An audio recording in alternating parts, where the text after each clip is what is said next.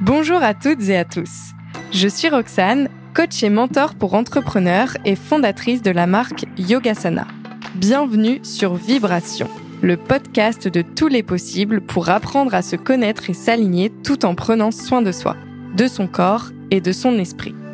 Chaque semaine, via les témoignages de personnes inspirantes et passionnées ou via mes conseils, expériences et apprentissages, on parlera de l'importance d'être en accord avec soi-même pour s'épanouir, oser, prendre sa place, écouter son intuition et plein d'autres sujets encore. J'espère que ces épisodes vous feront vibrer et vous aideront à créer la vie de vos rêves. Je vous souhaite d'être aussi rayonnant et rayonnante que le soleil. Namasté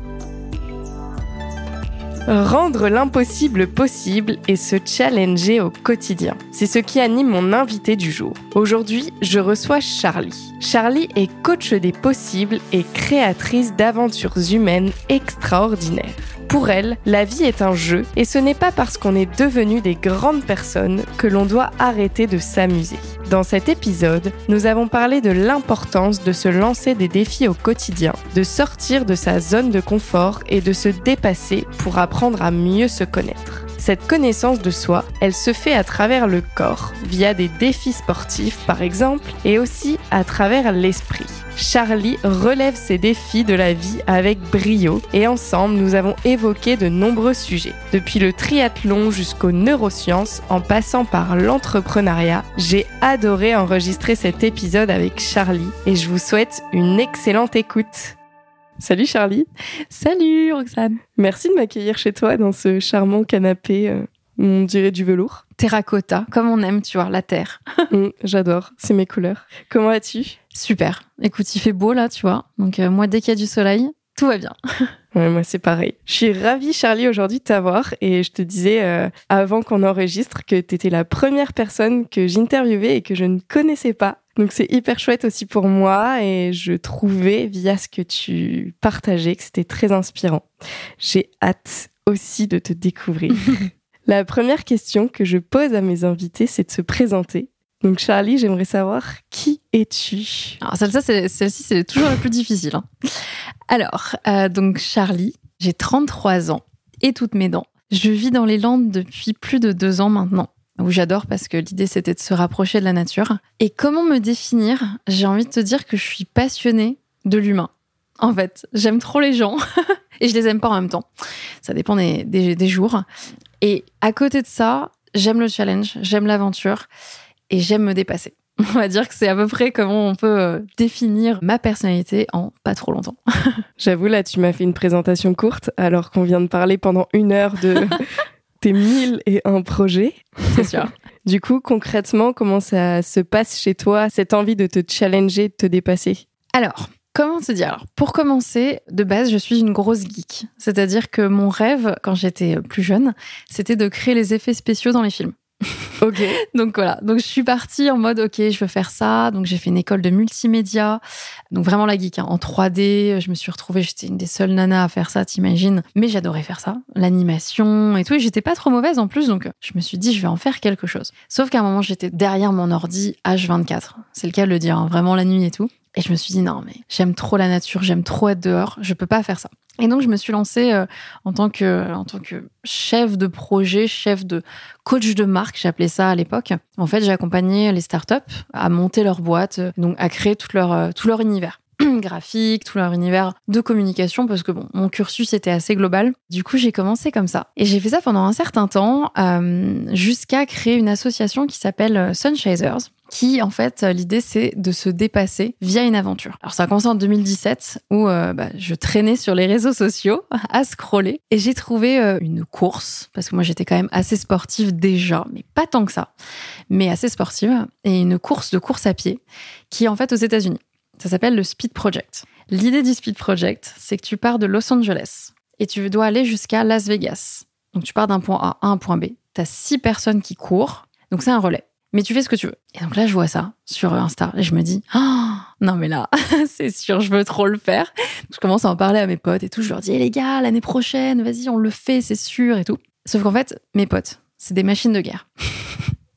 donc, euh, je me suis dit, ok, donc il fallait quatre mecs, deux nanas. Je vais être le boulet. clairement, si je, si je cours. Et donc, j'ai switché le projet dans ma tête et je me suis dit, en fait, je vais pas la courir, mais je vais devenir chef de projet de, du Speed Project. Et je vais essayer de créer une team, une dream team pour aller courir donc en 2018 ce fameux Speed Project. Et surtout dans un petit coin de ma tête, je vais pas te mentir, c'était faut qu'on aille taper le record de la course. course américaine en plus. Donc là, les petits Frenchies qui débarquent en 2018, donc ça y est, l'équipe été créée avec les sponsors, on avait, on s'était donné.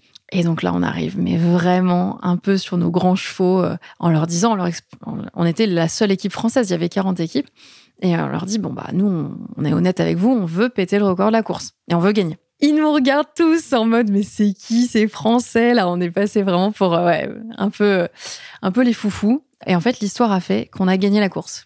Et qu'en 2018, on a tapé le record de cette course-là. Donc, on a fait 35 heures et 49 minutes. Assez dingue. Donc, pour les, les peut-être les grands sportifs qui nous écoutent, c'est en moyenne à moins de 4 minutes au kilomètre. De moyenne sur 35 heures. Avec des femmes qui couraient. Énormissime. Nuit et jour. Hein. On s'est pas arrêté. Donc, avec, faut imaginer, euh, plein, en pleine Death Valley, avec le gros van, mais même pas van, c'est le truc qui, où t'as deux chambres dedans, euh, la salle de bain.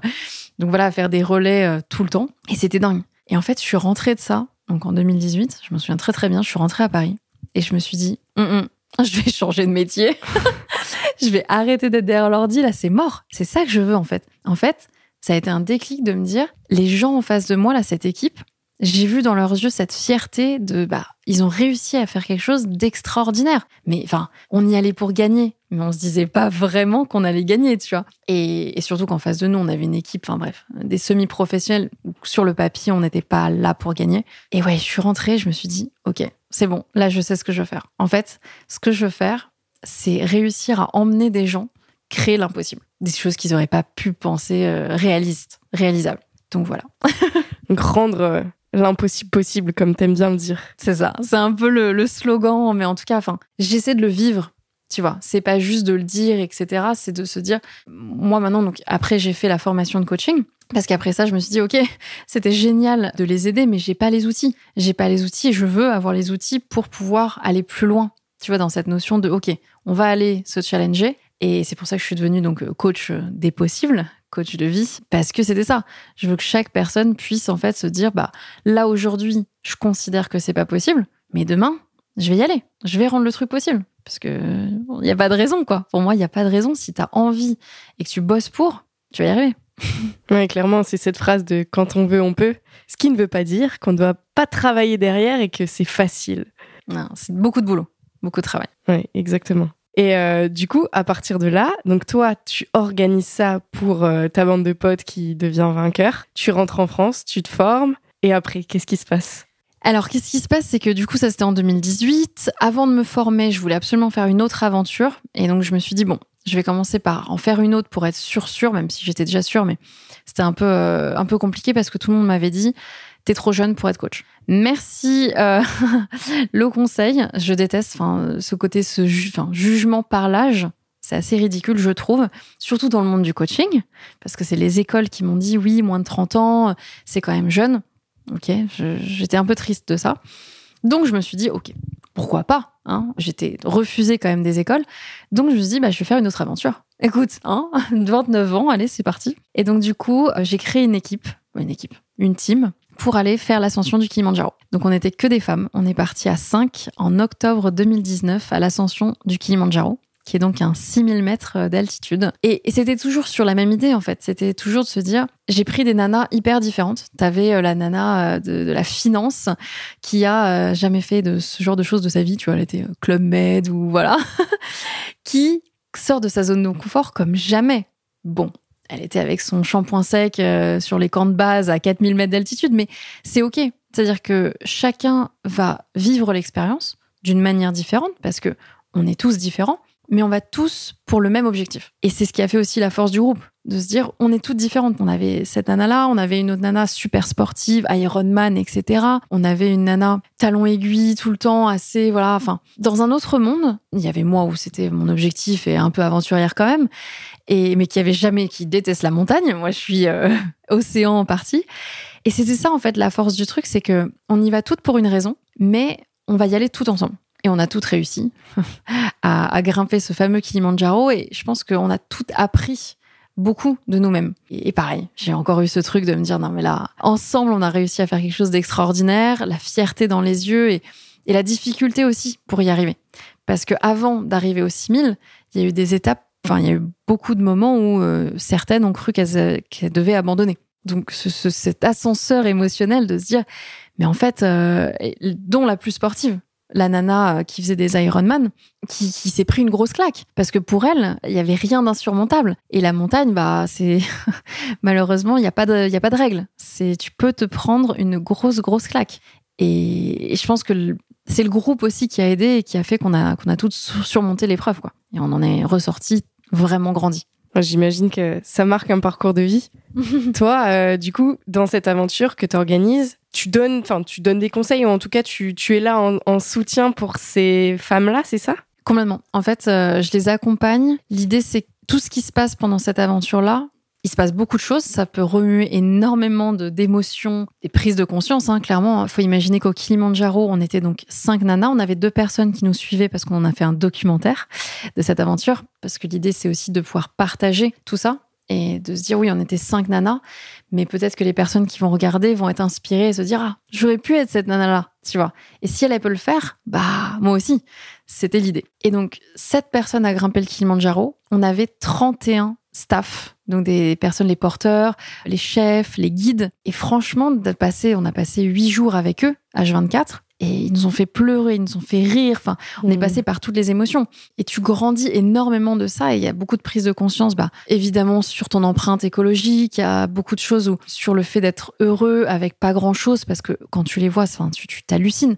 Et tout ça, ça fait remuer beaucoup, beaucoup de choses. Donc, c'est difficile aussi à encaisser. Et donc moi, je suis là pour ancrer. C'est-à-dire que quand tu reviens, oui, tu vas avoir le choc, mais tu vas essayer de travailler pour bah, continuer, pas juste reprendre ta vie avant. Parce que malheureusement, bah, le quotidien revient, les tentations, enfin la, société hein, de consommation qu'il y a. Et voilà, c'est pas si simple, je pense, de prendre sa place à soi et de se dire bah non je vais faire autrement et donc là l'idée de ce genre d'aventure c'est d'avoir le gros la grosse prise de conscience mais derrière de pouvoir ancrer ça grâce bah, à des, techniques et voilà ah, c'est hyper intéressant parce que souvent, quand on vit des expériences pareilles qui sont quand même euh, extrêmes, on se dit bah oui, mais ça c'est pas la vie de tous les jours et du coup c'est beaucoup plus facile de rentrer dans son train-train quotidien. Merci de ce partage-là et c'est chouette de, proposer cette ouverture par rapport à ces expériences, donc les deux que tu viens nous partager, j'y vois aussi euh, beaucoup un challenge à la fois physique, un challenge du corps et un challenge mental. Toi, c'est quelque chose qui te drive ce côté euh, corps et esprit, euh, cette réunion des deux? Complètement. Ça, c'est euh, l'histoire de ma vie. c'est que bah, très sportif, je pratique le triathlon depuis cinq années maintenant. Moi, ce que j'aime dans le sport, c'est cette notion, oui, on pousse son corps, mais on pousse aussi son mental. Et en fait, plus j'avance, en tout cas dans mon expérience et dans mon apprentissage du, du sport, plus je me dis que c'est le mental. Vraiment. Le corps, il va suivre, en fait. Et je l'ai vécu on va dire encore plus. J'ai vraiment expérimenté la chose l'année dernière euh, quand j'ai fait l'Infinity Trail. Donc ça, c'est un trail assez particulier. En fait, c'est euh, une boucle de 6,7 km que tu dois faire en moins d'une heure. Donc tu la fais en ce que tu veux, c'est-à-dire que tu peux la faire en 40 minutes, tu peux la faire en 50 minutes, tu fais ce que tu veux. C'est juste que à l'heure d'après, donc imaginons tu commences à midi, donc c'est toutes les heures, tu commences à midi, tout le groupe part, etc. Il faut qu'à 13 heures, tu repartes sur la, prochaine boucle. Donc, tu as une heure. Tu fais ce que tu veux. Et c'est donc une boucle, c'était euh, juste à côté de la maison, en plus, euh, au lac d'Ossegor. Et donc, ça, je me suis lancée sur ce défi-là et je voulais faire 100 km. Sauf que moi, courir doucement, c'était horrible mentalement, c'était très difficile. Mais on m'avait dit, pour tenir plus longtemps, si tu cours trop vite, tu vas pas les tenir. Moi, 100 km, j'avais fait 30 km avant. Au plus long que j'avais fait, 100 km, ça paraissait énormissime. D'ailleurs, un, coach à qui j'avais demandé un plan d'entraînement m'avait dit, euh, oublie, euh, c'est pas pour toi. Donc déjà, moi, tu me dis ça. J'étais là. Alors on va, on va le faire, hein? On va, on va, on va y aller, c'est sûr. Le mental va prendre le dessus. Et effectivement, je me suis rendu compte que bah oui, en plus tu tournes en boucle, donc mentalement c'est très difficile. Et surtout, tu as ce choix. À chaque fois que tu reviens donc dans la salle, tu as l'arrivée et le départ, tu t'assois, tu manges un truc, tu te poses, t'es au chaud, t'es bien. Et en fait, on te donne le choix de soit rester là tranquille dans ton confort, soit tu repars. Et là, tu te dis, mais en fait, euh, ça dépend que de toi, parce que je te prenais assise sur le, canapé là, mais t'es vachement bien. J'en doute pas. Et, et du coup, c'est que une partie mentale, c'est de se dire, est-ce que je repars là, c'est pour 6,7 km, tu vois Et à Ouais. chaque fois. Et donc bon, j'ai réussi à faire les 100 km, donc 15 heures d'effort quand même. C'était long, hein, les boucles. Mais, mais c'était ça, c'était à quel point en fait le mental va aller au-delà et va pousser le corps. Et le corps n'est que, euh, il va suivre, il va suivre. Si le mental est là, le, le corps suit. Euh, c'est, il y a une, je sais pas si t'as vu, il y a une série sur Netflix autour des tennisman. Ah, Et en fait, on remarque beaucoup que c'est pas le corps qui est le Mhm. principal et que c'est vraiment le mental. Du coup, c'est, ça rejoint vraiment ce que tu dis. Par rapport à, à tout ça, du coup, comment est-ce qu'on peut travailler son mental pour euh, justement aller au-delà de ce manque de motivation et puis en fait de se dépasser au, au quotidien? Alors c'est pas simple. Justement, il faut beaucoup beaucoup de travail. C'est quelque chose qu'on met en place. C'est-à-dire qu'il faut exposer son mental à des challenges. Plus tu vas le faire, plus ça va être ancré. Nous en neurosciences, on parle souvent en fait de voix. C'est-à-dire qu'au début, t'es pas sportif. Imaginons, tu, tu t'aimes pas trop le running.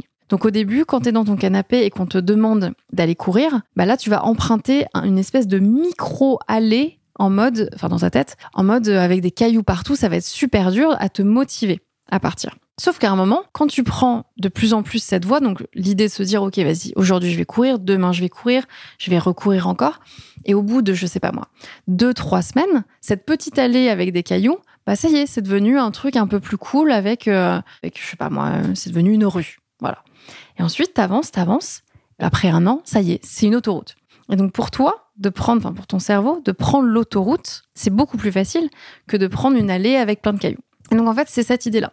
C'est comment réussir à, en fait, c'est ce qu'on appelle la discipline d'ailleurs. C'est comment réussir à créer ces voies et à vraiment les faire grandir. Et tout ce qui va être changer les choses, mettre en place une routine matinale, des choses comme ça, au début c'est dur parce que ça te demande énormément d'efforts. Parce qu'il faut imaginer l'allée avec les cailloux. Je peux t'en parler, j'ai un caillou sous le pied. Mais plus tu la prends, plus tu la prends, plus tu la nourris, en fait, cette, cette voie, et plus elle va être facile. Moi, aujourd'hui, tu me demandes d'aller courir là, là, tout de suite, j'y vais. Je me pose même pas la question, en fait, parce que c'est tellement ancré, cette voie, elle est tellement facile pour moi que je vais même prendre du plaisir. Après, le plaisir, faut toujours le prendre. Donc, c'est vraiment réussir au début, en tout cas, à trouver sa discipline. Tu sais, on parle de ce truc de euh, les habitudes en 21 jours. C'est faux. 21 jours, c'est pas du tout le bon chiffre. Je crois qu'on est plutôt autour de trois mois pour vraiment mettre en place quelque chose. Donc, il faut, il faut se motiver, il faut la discipline et il faut la structure et l'exposition. Parce que ton cerveau, si un jour il pleut dehors et que tu vas pas courir, donc tu lui fais comprendre que non, non, aujourd'hui chill, on reste devant Netflix, on va pas aller courir. Sauf que la prochaine fois, qu'est-ce qui va se passer? Tu vas être dans ton canapé et ton cerveau, il va te dire, Oh, écoute, on l'a déjà fait la dernière fois, allez, ça reste entre nous, on va pas courir. On l'a déjà fait. Et ça, il va comprendre ça et au fur et à mesure, bah, ton cerveau va comprendre que tu es la personne qui ne fait pas. Donc si tu vas pas, tu vas pas. C'est pas grave. Le cerveau est flemmard, donc il va pas y aller. hein. S'il peut ne pas y aller, il y va pas. Ouais, d'autant que c'est toujours plus facile de regarder les chemins euh, qui sont ceux auxquels on est habitué que d'aller euh, sortir de sa zone de confort, aller au-delà de derrière la montagne, voir ce qui s'y passe. C'est ça. Mais surtout qu'on parle souvent de grandir hors de sa zone de confort, c'est exactement ça. C'est-à-dire que si tu as envie de faire bouger les choses dans ta vie, il faut mettre un effort au début. Les choses se font pas aussi naturellement. Alors, ça dépend pourquoi, mais je veux dire, si tu as la motivation, si tu as envie, il ne devrait pas y avoir de soucis. Et clairement, je trouve que tu es un véritable exemple pour ça parce que, alors tu nous disais tout à l'heure que toi, tu as commencé à entraîner tes potes pour une course parce que tu te sentais pas capable de courir. Là, tu me dis quand même, euh, on enregistre le podcast, on est lundi. Hier, t'as fait un triathlon, t'as fait un Ironman mi-mai. Là, t'as encore des courses à venir et en fait, le sport, ça fait partie de ta vie, mais c'est pas euh, le petit footing euh, de 20 minutes une fois par semaine en fait que tu fais. T'es quand même déjà dans un certain niveau qui majoritairement, pour si on prend toute la population, est déjà, t'es déjà super sportive. Donc en fait, tu l'as travaillé toi, ce. Moi, je, moi, je le travaille par le sport, euh, mais qui m'aide au quotidien. En Mm. fait, parce que quand on a une certaine discipline dans, je sais pas moi, effectivement, dans ta pratique sportive, ça va être beaucoup plus facile de se dire, ok, euh, là, je sais pas moi, j'ai euh, un dossier à rendre. Bah, la discipline, je vais je vais me nourrir de ce que j'ai du sport ou pire que ça. Je me mets un petit coup de pression en disant, alors, ok, t'aimes le sport, c'est ton plaisir. Du coup, si tu fais pas ta présentation, tu vas pas aller courir. Donc tu vois, tu te mets un petit un petit bâton, euh, la petite carotte en fait. De, Mm. Pour quelle raison? Parce que en fait, ce qui est super important, c'est le why. Le pourquoi est-ce que tu vas faire ça? Si t'as pas ta raison, à un moment, la motivation, elle va descendre. Si t'as plus ton ton ouais ton ton why, je pense que c'est difficile de garder une certaine discipline. C'est le moment où je l'ai vu au Kilimanjaro encore une fois, c'est de se dire il y a un moment t'en chies, t'en peux plus, t'as qu'une envie d'arrêter. Mais qu'est-ce qui te fait tenir? C'est la raison pour laquelle tu le fais. C'est de prouver, en tout cas moi, c'est de me prouver que je suis capable de faire ça. Pour moi, pas pour les autres d'ailleurs. Donc voilà, c'est de se remémorer tout ça et de se dire, euh, bah c'est ça qui aide. Et, et plus, comme je dis, plus tu le fais, plus c'est facile. Et, là, je peux te parler aussi d'un d'un challenge sur lequel je suis actuellement, parce que donc je suis en mentorat de neurosciences. Et donc, pour challenger ton mental, mon mental, je dois réussir à apprendre par cœur un jeu de cartes de 52 cartes. Tu veux, tu le mélanges, tu me le donnes. Et donc, moi, j'ai moins de 10 minutes pour apprendre l'ordre des cartes et pour pouvoir après te le réciter. Et ça, en fait, enfin, moi, le sport, euh, challenger mon corps et mon mental par le sport, ça a toujours été plutôt facile pour moi. Et donc, l'idée, c'était de se challenger mentalement, pur mental. Et en fait, mais je suis trop contente, je prends un plaisir énorme. Et là, pour te dire, j'ai déjà réussi à faire moins de 10 minutes sur les cartes, alors que j'ai commencé il y a euh, deux semaines à vraiment me mettre avec tout le, tout le deck. Donc, en fait, tu prends encore plus de plaisir, tu te dis que tu es capable de te pousser encore plus mentalement. Et en fait, ben, c'est bête, mais tu vois, je me suis dit, la semaine dernière, je me suis dit, entre le triathlon là, de, de ce week-end, et je me dis, mais j'ai l'impression que j'ai presque du mal à me challenger. Tu vois, j'étais en train de chercher un, un truc à me dire, OK, c'est quoi le prochain truc? Parce que là, aujourd'hui, euh, ça devient presque trop facile pour moi. Donc là, je cherche le challenge. Bon, je l'ai trouvé, mais... Ouais, donc toi, ton pourquoi, enfin ton véritable driver, c'est vraiment d'aller te challenger au quotidien. Et ça a commencé par le sport, mais comme tu dis, aujourd'hui, ça passe par l'esprit. C'est ça. Et je pense qu'il y a deux choses pour moi. C'est la chose pour moi, donc c'est me challenger et montrer que je suis capable de faire des choses où je me dis mais jamais de la vie. Et il y a le côté aussi d'inspirer en fait. C'est-à-dire de se dire moi je suis personne, mais vraiment. C'est-à-dire que je suis pas athlète de haut niveau. Je suis préparatrice mentale, oui. Donc j'apprends aussi de mes expériences. Mais je veux dire, j'ai pas fait d'études de dingue de neuro ou quoi que ce soit. Je, tu vois, je suis euh, random. et l'idée justement, c'est que je trouve que ces personnes-là, donc les gens comme toi et moi, tout humain, il n'y a pas de haut ou de bas. Je pense qu'on est tous au même niveau, on a tous des talents. Et c'est de montrer que quel que soit enfin, ton statut social, quel que soit ton niveau sportif, mais écoute, un Ironman, euh, vas-y, bosse, vas-y, fais-le, quoi. Je pense que la limite, en fait, c'est toi qui te la mets. Et moi, cette notion de se dire, c'est quoi l'impossible? J'adore ce mot, d'ailleurs, c'est mon mot préféré, impossible. Mais c'est quoi l'impossible? Enfin, c'est impossible jusqu'à ce que quelqu'un te dise ou quelqu'un le rende possible. C'est jusqu'à ce que quelqu'un ait la curiosité d'essayer, en fait. Parce que c'est la société qui pose les limites. Ou l'entourage, ou la famille, enfin, voilà, les gens autour, ou soi-même. Soi-même, hein. Soi-même, c'est on est notre plus grosse limite, mais aussi on est notre plus grosse force. Donc c'est là, c'est de réussir à se dire, j'ouvre le champ des possibles, d'accepter de d'essayer. On verra. Au pire, ça ça passe pas, mais euh, il y a de grandes chances que ça passe. En se mettant une structure et des objectifs si on veut y arriver. Toujours, toujours. Et toi, en plus de ça, du coup, en fait, ce qui est chouette, c'est que tu es un exemple de, ben, je me, enfin, t'as une idée et vas-y, je l'applique. Et euh, par rapport à ça, tu me parlais tout à l'heure d'un projet. Je- J'aimerais que tu nous partages un peu plus de, de cette idée qui t'est venue. Alors en fait, je suis rentrée chez moi il y a, ouais, il y a, il y a deux trois jours à la maison, mais vraiment le truc basique. Et je regardais autour de moi et je me dis non mais c'est quoi ce bordel? Vraiment, j'en ai partout. hein. Alors vous vous le voyez pas, mais en dessous de mon meuble dans l'entrée, j'ai quand même des assiettes. le truc improbable quoi. Je sais, je dois les donner depuis un certain temps, mais elles sont là. Et en fait, j'ai eu cette prise de conscience de me dire c'est pas possible. Là, je, je, je me sens presque, enfin, submergée par tous les objets que j'avais chez moi. Et c'est pas non plus, tu peux en témoigner, c'est pas non plus un bordel monstre, mais il y en a un peu partout. Et, et comme je le disais juste avant, c'est vraiment ce truc de me dire, ok, je me challenge dans beaucoup, beaucoup de domaines dans ma vie, mais cette notion de confort, le vrai confort, en fait, la vraie question, c'est que je me dis, est-ce que je me challenge vraiment? Ou est-ce que les challenges que je me suis donnés, type euh, Ironman, type les trucs où je connais déjà, je, je sais presque déjà que je suis capable de le faire. Est-ce que c'était pas des faux challenges? Tu vois, en vrai, je me le dis, hein, je me dis, est-ce que j'étais pas encore dans ma zone de confort? Donc là, je, me suis donné une, super idée. C'était, est-ce que on sortirait pas de notre zone de confort matériel? Parce qu'en fait, bah ouais, là clairement, je me suis dit, j'ai regardé des objets autour de moi et je me suis dit, oh non mais est-ce que je vais réussir à être dans cette notion de minimalisme? Et donc mon, mec rentre et, euh, et je lui dis, écoute, j'ai une super idée là. je lui dis, on va faire un truc, c'est que on va partir sur 100 objets que toi t'as et moi je vais partir sur un objet. Et chaque jour, donc pendant 100 jours, moi je vais avoir un nouvel objet chaque jour et toi tu vas perdre un objet. Donc c'est un peu teamwork, clairement de se dire il faut que je puisse quand même utiliser tes objets bah, pour vivre, un hein, type les trucs dans la cuisine, mais moi personnellement, je sors complètement de ma zone de confort. De me dire je pars avec un objet. Je peux te dire que pour trouver le premier objet, ça n'a pas été facile parce que je me suis dit alors je vais peut-être pas commencer toute nue sur le premier jour. Donc, va falloir trouver une tenue, va falloir s'organiser parce que on parle de 100 jours. 100 jours, c'est 3 mois et 10 jours. C'est énorme. C'est-à-dire que là, c'est pas sortir de ta zone de confort, le Kilimanjaro à côté, c'est du chat. C'était 8 jours. Donc là, je me suis dit, c'est un investissement sur du long terme, en termes de challenge. Alors oui, ça va aller mieux de jour en jour pour moi, parce que je récupère un objet. Mais pour mon mec, ça va être compliqué.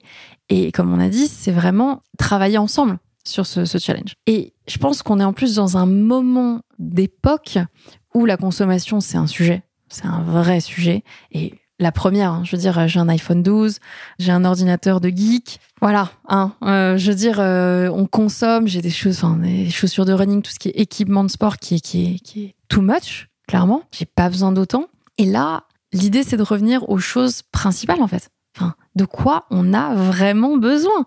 Là, c'est un peu extrême sans, et encore, je pense qu'on peut faire pire, mais c'est aussi de revenir à l'essentiel, à l'essentiel et, de se rendre compte aussi, parce que je t'en parlais tout à l'heure, mais j'ai commencé à faire un peu mes premiers, euh, premiers objets que je vais prendre pendant la première semaine, juste pour voir si c'était réaliste, parce que l'idée c'est de continuer à bosser quand même. Et j'ai pensé à un truc, c'est le chouchou. Mais moi, vivre sans chouchou, c'est pas possible. Donc, il est placé, je crois, c'est mon troisième objet. Alors, on verra. Je, on verra. Peut-être que je me rendrai compte d'un autre truc avant de me dire non, mais pas du tout. En fait, je suis complètement à l'ouest parce que je pense que ça va être une expérience de tous les jours. La brosse à dents, tu y as pensé?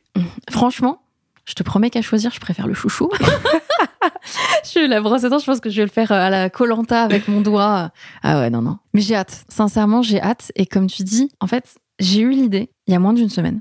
Vraiment. Et je pense que on peut pas attendre. Il y a, pas de, de, bon moment pour commencer ça. On parle de 100 jours. 100 jours, euh, il y a plein d'excuses. Hein. Là, euh, on va partir en Allemagne pendant 10 jours euh, bientôt. Bah ouais, moi je vais me retrouver, j'aurai peut-être 15 objets. Comment je vais faire? On va faire un festival. Un festival.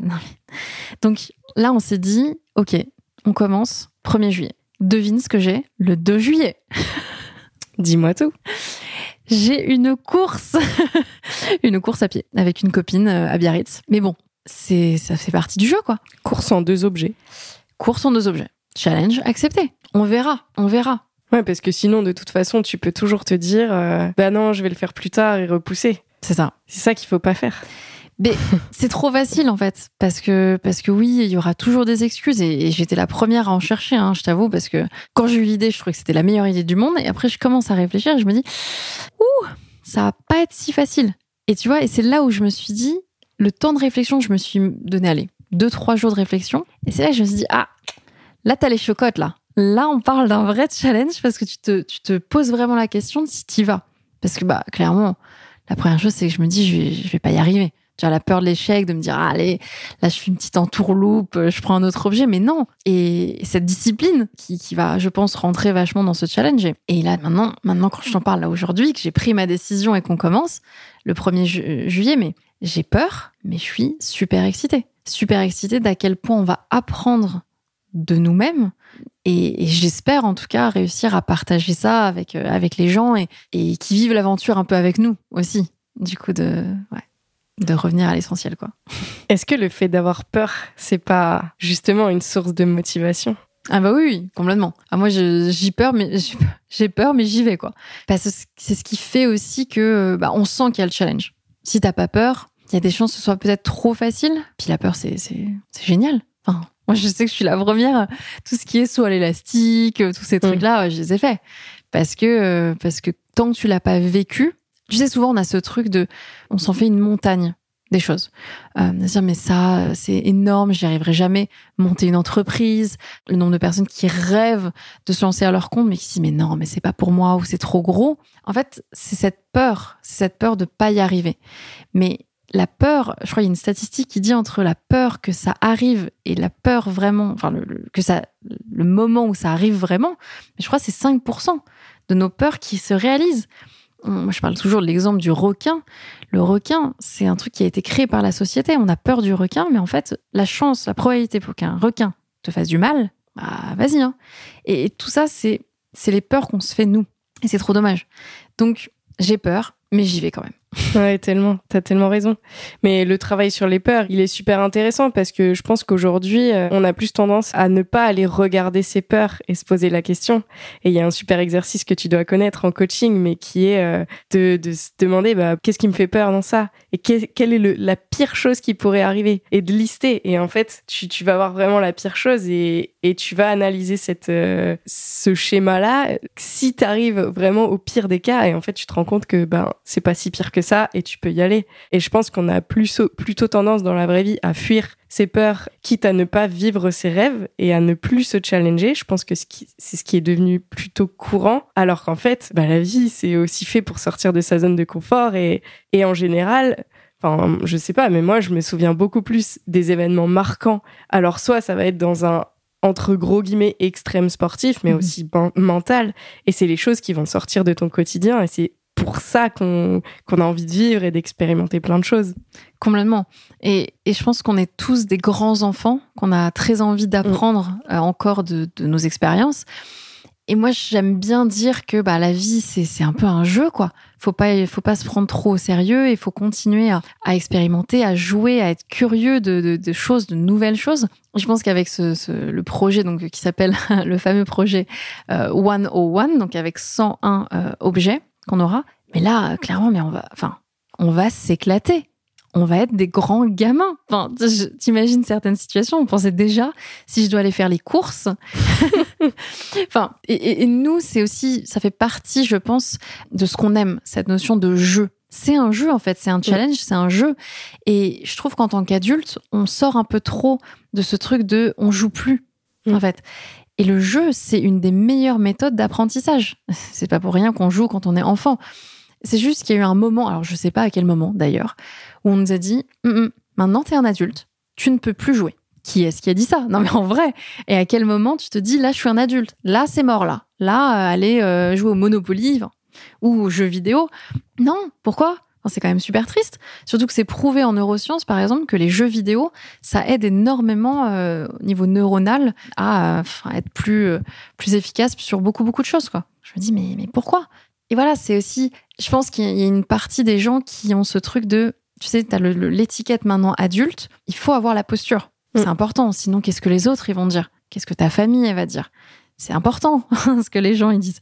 Et, je pense que nous, dans ce projet-là, on s'est dit, euh, écoute, euh, on va s'éclater. Alors oui, on va partager ça sur les réseaux, mais ce que les gens ils vont en dire, euh, sincèrement, c'est, j'espère en tout cas que ça va plus inspirer, qu'il y avoir des gens qui vont se moquer, on va dire. Mais je, je m'inquiète pas. Je pense que les gens seront bienveillants et comprennent aussi la démarche de pourquoi est-ce qu'on fait ça. Donc, Oui, d'autant que ce côté partage, en tout cas de, de ce challenge, c'est par rapport à, à une de tes missions qui est de montrer que justement, en fait, il n'y a pas d'idée bête et toute idée fun peut être réalisée. Et comme tu disais, on a arrêté de s'autoriser à s'amuser. Et c'est hyper dommage de penser que parce qu'on est adulte, tout doit être strict, tout doit être euh, cadré. Et hum, bah toi, tu vois, dans ton parcours et dans ce que tu dis, j'ai l'impression que tu n'as jamais eu ça. Tu vois, même cette, euh, cette croyance de il faut travailler dur pour gagner dur. Alors peut-être que je me trompe, mais alors en tout cas, si tu l'as vécu ou, pas, pour toi, en fait, est-ce que ça, te parle, cette barrière-là, ou tu, tu l'as jamais vécu Et si tu l'as vécu, comment tu l'as dégommé Alors, en fait, le truc, c'est que je pense que depuis que je suis toute petite, moi, je vois la vie comme une aventure. Mais vraiment. Donc, toutes ces notions de limites, d'argent, alors déjà de travailler pour l'argent, c'était un, concept, mais moi, je suis sur Terre. en tout cas, j'ai qu'une vie, je considère j'ai qu'une vie. Mais je suis là pour m'amuser, quoi. Enfin, je suis là pour découvrir, pour, euh, pour apprendre. Je suis pas là pour gagner de l'argent, hein, je te le dis clairement. Hein. moi, la première chose quand euh, je raconte des trucs avec ma mère, elle me dit oui, mais ça, faut quand même peut-être que tu gagnes de l'argent. Je dis mais maman, c'est pas ma priorité. Enfin, moi, quand j'ai des projets, je veux d'abord profiter, m'amuser, apprendre. Sincèrement, je crois que c'est mon objectif numéro un. Bah ouais, de, de, ouais, de partager aussi avec les gens. Tu vois, de vivre ensemble et de ouais, s'amuser quoi. Mm. Donc non. Ben... Et puis je me mets pas de limite en fait. C'est euh, si j'ai envie de faire un truc et que je sens vraiment que ça vibre en moi, je vais trouver les moyens pour le faire. Argent, pas argent. Tu vois, la première chose qu'on m'a dit, qu'on m'a dit quand je voulais être coach, hein, c'est coach, ça gagne pas. Ou faut être super super connu pour euh, pour être coach. C'est ok. Au début, j'étais coach, mais j'étais pas que coach. Je faisais d'autres choses. Je continuais un peu moi le coaching de marque. J'avais les aventures qui avaient déjà avancé. Donc, je pense que quand tu as vraiment envie, tu trouves des solutions. Et, j'entends beaucoup de gens me dire euh, dans l'entrepreneuriat, oui, mais moi, je peux pas lancer ma boîte. Il faut un certain, euh, je sais pas, un certain investissement. Mais l'argent, ça se trouve. Enfin, je veux dire, le Kilimanjaro, pour te donner une idée, c'était 35 000 euros. On a tout levé de marque. C'est-à-dire que c'est des entreprises qui ont payé. Nous, on a payé notre billet d'avion, mais tout le reste a été sponsorisé. Moi, tu m'aurais dit ça au début, je t'aurais dit, ah ouais, 35 000 euros, c'est énorme à trouver pour une aventure où on est personne, encore une fois. Tu vois. Mais on nous a fait confiance. Je pense que le projet, le storytelling a vachement parlé. Et derrière, euh, ça roule si tu crois, tu sais, la loi de l'attraction, moi j'y crois de ouf. Hein je me dis, euh, je j'envoie mes bonnes ondes et, ça arrive, quoi. Oui, et en plus de ça, enfin, au-delà de tes bonnes ondes, il y a du travail derrière parce que là, tu, tu parles de cet exemple de 35 000 euros. Les sponsors, ils sont pas arrivés tout seuls tu vois ce que je veux dire? Enfin, je pense aussi que non, mais c'est important. Il y a du travail derrière mm. tout ça. Oui, tu vis pas pour l'argent. Pour autant, tu vois, bah en fait, quand on a besoin pour des projets, tu es mm-hmm. capable de faire les efforts et ça revient aussi, euh, tu vois, au, enfin, la motivation mentale et tout ça. C'est qu'en fait, faut pas non plus penser que l'argent tombe du ciel et que c'est pas une priorité, mais que tu vis pas pour ça. Pour autant, quand on a besoin pour certains projets et même pour ta vie, ben tu te débrouilles et tu vas aller chercher. Tu vois ce que je veux dire? C'est sûr. Et ça, enfin, je trouve que c'est aussi important à, à nuancer parce mhm. que c'est bien que ce soit pas ta priorité et que ce soit le jeu, mais pour autant, bah Hmm. ça reste, ça reste. Euh, ah non, mais clairement, c'est beaucoup, beaucoup de travail. Hein. Sincèrement, mais je pense que je le vois moins comme du travail parce que pour moi, c'est tellement une passion de faire tout ça que. Alors, il y a des jours plus difficiles que d'autres, mais le plaisir est vraiment là. Et quand en plus je vois la consécration, de ce que j'arrive à faire. Alors là, on verra hein, pas mal de projets en cours euh, aussi, euh, parce que je te disais par rapport à, l'école, enfin l'école, au campus. C'est, on verra ce que ça donne. Peut-être que ça va pas être concrétisé, peut-être que ça va pas fonctionner. Mais si ça fonctionne et je vais y mettre toute ma passion, c'est tout l'or du monde pour moi. Oui, peut-être que ça va me rapporter de l'argent, mais mais c'est pas ce que ça va me rapporter le plus. Ça me rapportera plus la fierté à moi-même d'avoir réussi, et d'enchaîner sur d'autres idées, j'imagine bien, mm. et d'avoir partagé ça et d'avoir montré en fait que c'était possible. Tu vois, c'est démystifier cette notion de, de limite, de me dire bah ouais mais regarde, ouais bah ouais j'avais pas j'avais pas 30 ans, je suis devenue coach quand même, même si on me crachait dessus avec les écoles en me disant non. Tu vois, c'est je pense qu'il y a un moment, faut se faire confiance aussi mm. et se, se dire si t'y crois, si tu penses que c'est le bon truc, si tu sens au fond de toi, t'as envie d'y aller, mais go quoi. Mais même si euh, autour de toi, euh, c'est difficile parce que bah, le contexte fait que les gens vont te mettre des bâtons dans les roues, c'est triste d'ailleurs, mais bon, ça arrive. Vas-y, vas-y, donne tout et, euh, et, au pire, comme tu disais, qu'est-ce qui va se passer quoi? Tu peux même recommencer. Et puis, je pense que le, la meilleure école de la vie, c'est aussi notre expérience et nos échecs. Et je te parle de quelqu'un qui a peur de l'échec, mais, mais maintenant que je le vis sur des petits échecs, hein, mais t'apprends tellement. T'es trop content après.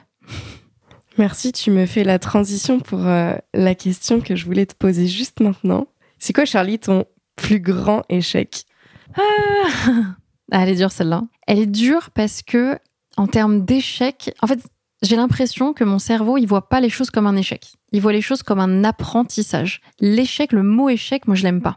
Parce que pour moi, il n'existe pas vraiment. Tu vois, moi, je vois plus ça comme un trampoline où, bah, derrière, l'échec et le trampoline. c'est que je rebondis et je réussis peut-être à faire quelque chose d'encore plus grand. Je vais donner un exemple d'un échec qui m'est arrivé, euh, enfin qui m'est arrivé, que j'ai un peu décidé aussi. C'est que j'avais eu une super idée, hein, comme d'hab, où je voulais faire des, des agendas des agendas papier vraiment tournés vers le développement personnel, parce que moi j'en cherchais un pour moi et j'ai pas trouvé. Bref, je me lance dans la conception de ouf de l'agenda, agenda parfait, trop bien. J'étais trop contente, je lance un crowdfunding, vraiment la totale. Je, je me donne à fond, donc beaucoup de travail effectivement. Et je lance le crowdfunding, ça fonctionnait déjà plutôt bien en plus, j'avais déjà des ventes et tout. Et j'ai eu une prise de conscience à un moment. Et je me suis dit, mais non, en fait, Enfin, j'ai pas envie de faire ça. J'ai pas envie de. Ma vie, c'est pas ça. J'ai pas envie de vendre des agendas papier. Alors, je trouvais que l'idée était géniale. Moi, j'étais trop contente d'avoir mon agenda que je m'étais fait moi-même. Mais je me suis dit non. Et à ce moment-là, j'ai tout arrêté. Du, du, alors, du jour au lendemain en plus, parce que je me souviens bien, j'étais à, Budapest en Hongrie pour un festival électronique. Et j'ai eu cette prise de conscience là-bas. Donc je me souviens encore que j'avais expliqué ça en story sur Instagram euh, sur le rooftop de l'auberge de jeunesse quoi. Pour moi ça a été une force de caractère de se dire non là c'est pas aligné avec ce que j'ai envie de faire. Donc je décide d'arrêter et, et, je me souviens d'ailleurs que j'ai reçu beaucoup beaucoup de messages qui m'ont dit mais mais merci quoi d'avoir eu la, la force en fait de tout arrêter. je veux dire, en termes d'efforts, en termes d'investissement, même j'avais déjà euh, imprimé pas mal de choses. Et, et, un peu la honte aussi. La honte, tu vois, il y avait déjà des gens euh, à rembourser du crowdfunding. Euh, j'avais mobilisé ma famille. Enfin, t'imagines? Et en fait, il y a un moment de se dire, bah non, c'est pas pour moi. Et, je l'ai pas vu du tout comme un échec d'ailleurs pour le coup, mais beaucoup de gens, je pense, auraient considéré ça comme un échec. Mais j'étais mais super contente d'avoir fait le pas et de pas m'être embourbée dans ce truc de bah non, maintenant j'ai un crowdfunding, donc je vais quand même aller jusqu'au bout parce que c'est pas cool pour les gens, pour machin. Mais non! À ce moment-là, je savais que c'était pas pour moi. Et d'ailleurs, je t'en parle aujourd'hui, je suis trop contente d'avoir, euh, de l'avoir arrêté parce que c'est une question aussi de où tu mets ton énergie. Où tu mets ton énergie, c'est là où les choses vont fleurir. Et, ouais, j'avais pas envie de faire ça. Et d'ailleurs, après, tout de suite, j'ai eu une autre idée, enfin, de les aventures où je voulais vraiment mettre mon énergie. Et ça, ça, ça a explosé à ce moment-là, quoi. Voilà. Il y a ce truc de, on peut tout faire, mais il faut aussi se dire quelle est ta priorité. Et peut-être pas se perdre, se perdre pour mieux se retrouver, mais en tout cas, euh, essayer quand même d'être honnête avec soi-même au moment de se dire, là, c'est pas pour moi, j'arrête. Ouais, de, de rester en phase avec soi-même. Mais justement, par rapport à ça, c'est un super exemple parce que tu dis que en fait, tu as arrêté ce projet-là parce qu'il n'était pas aligné à qui tu es. Mhm. Ça implique déjà de se connaître un minimum et de savoir, bah tiens, quelles sont mes valeurs Alors, en utilisant le mot valeur, mais surtout, qu'est-ce qui me drive? Mhm. La question qui me vient, c'est quels ont été, toi, les outils? Alors, j'imagine qu'il y en a plein, mais en tout cas, les outils principaux qui t'ont aidé à mieux te connaître Difficile, difficile. Euh, je pense que l'outil principal, c'est la vie, c'est les expériences de vie. C'est-à-dire euh, tester pour, euh, pour mieux se retrouver, se perdre pour mieux se retrouver, comme toujours. Après, j'ai envie de te dire c'est une aventure d'une vie, hein, d'apprendre à se connaître. Je peux pas dire aujourd'hui à 33 ans que je me connais par cœur, mais j'ai l'impression que grâce à mes expériences de vie, j'ai trouvé cette petite ligne. C'est-à-dire cette petite ligne où je sais que si un nouveau projet, une nouvelle idée se raccroche à ça, je reste à peu près dans mon cadre, c'est-à-dire en suivant, aligné en tout cas avec qui je suis. Donc moi, cette ligne-là, c'est bah, se challenger, euh, rendre l'impossible possible. Et ça m'aide énormément au quotidien parce que, bah oui, comme, comme je te disais avant, hein, j'ai beaucoup, beaucoup d'idées, mais je me suis faite à l'idée que j'allais pas euh, tout faire que j'allais réussir à me recentrer à chaque fois et avoir ce truc de OK, j'adore l'idée, mais est-ce qu'elle est faite pour moi? Est-ce que moi je vais mettre mon énergie dans ce projet-là ou pas? Est-ce que ça colle à cette ligne-là? Et pour trouver cette ligne-là, bah, ça m'a pris quand même, euh, ça m'a pris 31 ans. Vraiment pour avoir ce truc de ça y est, le possible, etc. Ça a pris du temps. Et je pense que j'ai eu beaucoup d'expériences aussi de vie d'entrepreneuriat qui m'ont aidé. Si on teste pas, c'est très difficile de savoir. Vraiment, il faut sauter pour, pour mieux comprendre, parce que sinon, on peut attendre très très longtemps que ça nous tombe dessus. D'ailleurs, ça, parfois, ça ne tombe jamais. C'est ça. On peut attendre toute sa vie. c'est ça. Donc, je pense qu'être dans l'attente, c'est pas la meilleure solution. Pour moi, le meilleur outil, c'est le mouvement. C'est vraiment bouger, tester, expérimenter. Et, voir ce qu'ils vivent, quoi. Tu le sens hein, quand, euh, quand le truc il te passionne ou que tu sens que l'énergie elle est là, tu sens que les choses sont faciles, tu sens que même mettre des heures et des heures, enfin, t'es trop content, quoi. C'est ouais. ouais. je suis totalement en phase avec toi. D'autant que en fait, on est tout le temps en changement. Donc, euh, ce que tu penses aujourd'hui et qui tu es aujourd'hui, c'est pas la même personne demain. Mhm. Et si tu t'empêches de monter des projets, en fait, euh, t'en auras plusieurs des projets. On a plusieurs vies dans une vie. Mhm. Donc pour ça, euh, enfin c'est, je suis totalement d'accord. Complètement. Et souvent, je pense qu'il y a les personnes qui attendent le bon moment. Alors, faut savoir que le bon moment, il n'existe pas.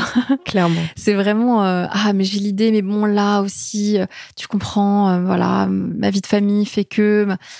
Il y a toujours des excuses. Hein. Elles sont là d'ailleurs. Elles ont, elles ont qu'une attente, c'est qu'on les prenne et qu'on se dise, ben regarde là, les excuses, regarde, elles sont là, parce que c'est la facilité. On reste dans le confort, mais non, franchement, euh, je, connais très peu de personnes où je me dis, toi, c'est pas possible, tu vois. C'est d'ailleurs, enfin, je vais pas dire ça aux gens, t'imagines bien, mais toutes les problématiques que j'ai moi en coaching, alors il y a beaucoup de confiance en soi. C'est vraiment le, le sujet qui revient. Et d'ailleurs, on parle de confiance en soi, mais le vrai mot, ce serait plutôt de l'estime, à quel point on, se sent capable de faire les choses et la valeur qu'on se donne à soi-même. Parfois, on se rabaisse beaucoup alors qu'on est capable d'énormément. Et j'entends des, des, projets, des objectifs, des trucs assez dingues et ils y arrivent à chaque fois, sincèrement. Et pourtant, quand la personne écrit l'objectif, moi, je, me souviens encore de personnes qui étaient euh, tremblantes de me dire là, je l'écris, mais là, sincèrement, je m'en sens pas capable. Et après, ça se travaille. Ça se travaille de l'exposition, ça se travaille de la discipline, du travail, évidemment. Mais euh, on y arrive, quoi. Totalement. Mais rien que le travail d'accompagnement avec le coaching, il est hyper puissant. Parce que la personne, elle extériorise son projet et elle a quelqu'un en face qui lui montre que tout est possible. Et ça, c'est hyper puissant parce que si elle ne croyait pas trop en elle, enfin elle ou lui d'ailleurs, bah en fait, en plus de ça, avec les injonctions de la société et du faut travailler dur pour gagner dur, et puis faut pas s'amuser, enfin travailler c'est pas s'amuser, tout ça, bah c'est compliqué de croire en ces projets parce que souvent et tout le temps, j'ai envie de dire, quand on a un projet, c'est quelque chose qui nous anime et où on kiffe. Mhm. Et parfois, il y a un décalage par rapport à ça en mode non mais en fait là je kiffe, c'est pas normal. Mhm. Et ça, je sais pas si tu le retrouves, mais moi, je le vois souvent, tu vois. Si, si, complètement. C'est, euh, comme tu disais, cette croyance de travail égale effort. Mm effort, mais effort difficile, vraiment quelque chose que tu n'apprécies peut-être même pas. Et ça, c'est très triste, mais ça vient d'il y a très très longtemps d'ailleurs. Je crois que c'était au Moyen Âge. Hein. Euh, le mot travail d'ailleurs a une étymologie euh, un peu bizarre là-dedans. Mais ça, c'est encore une limite que la société nous met. Mais il y a un moment, faut sortir aussi de la société. C'est-à-dire que si on suit tout ce qu'on nous dit, et croire tout ce qu'on nous dit aussi. Enfin, je vois encore le, je sais que moi j'ai la télé, tu vois, au mur là n'est pas branchée, la télé. on n'a pas vraiment la télé parce que c'est comment tu nourris ton monde. C'est-à-dire qu'en neurosciences, on te dit, euh, tu crées ta propre réalité. C'est-à-dire qu'on a chacun notre propre réel. Le réel n'existe pas. C'est on se crée notre propre monde. Et c'est aussi comment tu nourris ton cerveau.